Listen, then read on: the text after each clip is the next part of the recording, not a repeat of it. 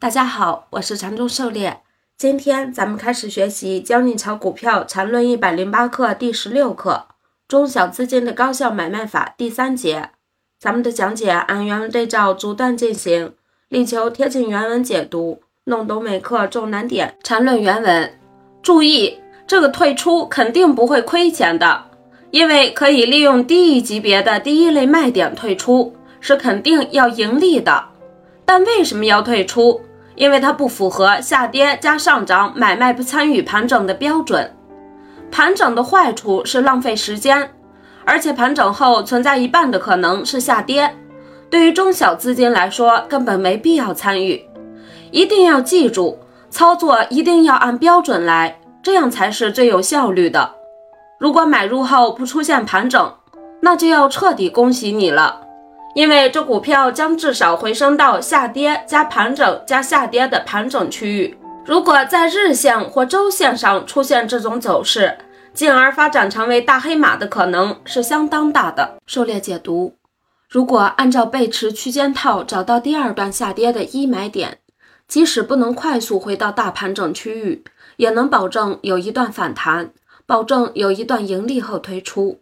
如果不能快速拉回盘整，则说明力度不够，会在低位震荡，甚至继续向下。因此，这种情况要果断退出。如果买入后快速拉升，突破盘整区域，其后下跌形成第二类买点，则是很好的加仓点。经过回调整理，后面可能会有大幅拉升。缠论原文，举一个例子：持红心者，日线上，二零零四年六月二日到二零零四年九月十日。构成下跌走势。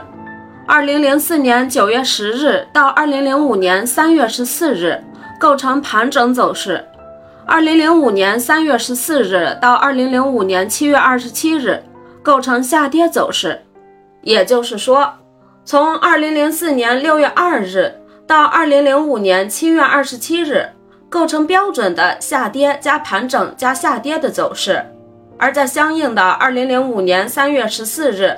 到二零零五年七月二十七日的第二次下跌走势中，七月二十七日出现明显的第一类买点，这就完美的构成了下跌加上涨买卖方法的标准买入信号。其后走势很快就回到二零零四年九月十日到二零零五年三月十四日的盘整区间，然后回调在二零零五年十二月八日出现标准的第二类买点，其后走势就不用多说了。狩猎解读，禅师这里举例持红心者日线图标准的下跌加盘整加下跌的走势，其后买入快速回来到中枢，再次下跌后形成二买，后面大幅上涨，如下图所示，可以好好参考一下。禅论原文，该种方法反过来就是选择卖点的好方法了，也就是说，前面出现上涨加盘整加上涨走势的。一旦第二段升势出现第一类卖点，一定要走，因为后面很可能就是上涨加下跌的典型走势。对此也举一个例子：北辰实业在三十分钟图上，十一月七日十点三十分到十一月二十二日十点构成上涨，十一月二十二日十点到十一月三十日十一点构成盘整，十一月三十日十一点。到十二月七日十点构成上涨，而在第二段上涨中，三十分钟图上的三次红柱子放大，一次比一次矮，所显示的严重背离，就完美的构成了上涨加盘整加上涨后出现第一类卖点的上涨加下跌型卖出。如果以后学了时间之窗的概念，对该股的卖点就更有把握了。各位注意到十一月七日十点三十分。和十二月七日十点之间的关系没有。狩猎解读，这里说的是卖点的情况，和上述分析的刚好反过来。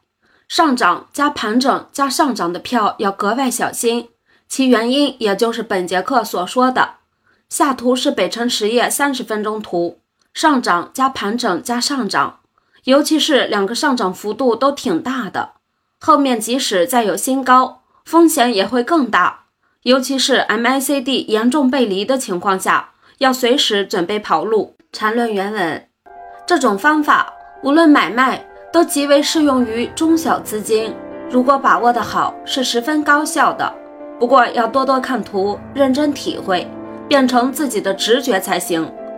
另外，请多看文章后面的跟帖，本 ID 的一些回复都是针对一些主帖没说到的细节东西，而且都是针对各位提出的不同问题的。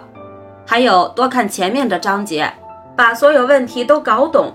参与市场是不能有半点糊涂的。狩猎解读，禅师这里讲的方法固然高效。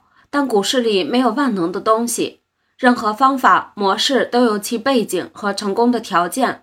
只有自己多看图、多总结，把细节问题考虑清楚，才能提高自己操作的成功率，最终变成自己的制胜法宝。